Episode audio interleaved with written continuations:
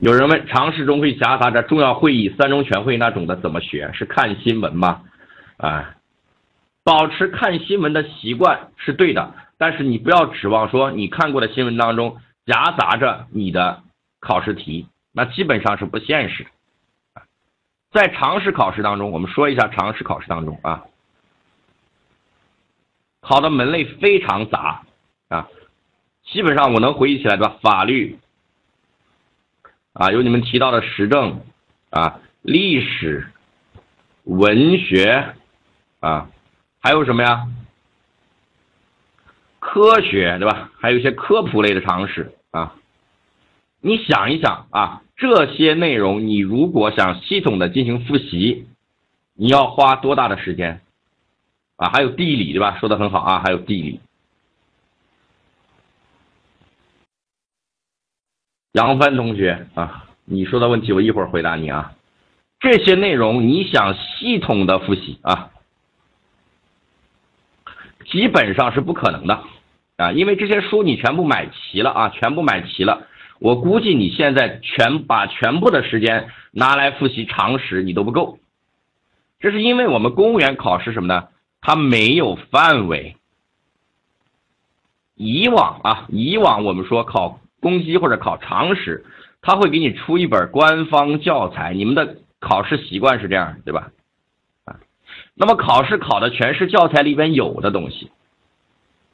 你们在考公务员的时候发现懵逼了，对不对？没有官方教材这个东西，也就是等于没有范围这么一回事儿。你看你们从小到大的所有考试是不是都有范围啊？六四级有四级词汇，六级有六级词汇，啊，绝对不会给你出一个说我就是在英语的日常词汇当中考。什么叫日常词汇啊？没有人给的范围，啊，一万八千词汇呗。所以，只当这个考试没有范围的时候，同学你还买教材干什么呢？那为什么这个考试没有范围呢？因为我们反复强调过，范有范围的叫知识，没范围的叫能力。妈的，我的电脑也死机了啊！稍等一下，还能听见声音吗？我的画面应该挂了啊！哎，好了啊。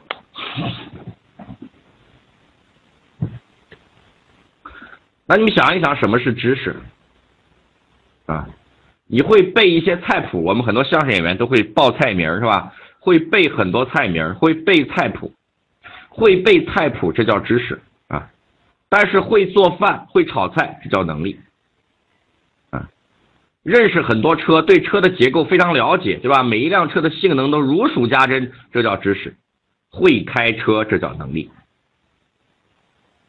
啊，你对足球运动非常了解，对各个运动员的这个这个八卦都很清楚，这个这个规则无无比了解。但是会踢球才是能力啊！对这个运动比较了解，只能算知识。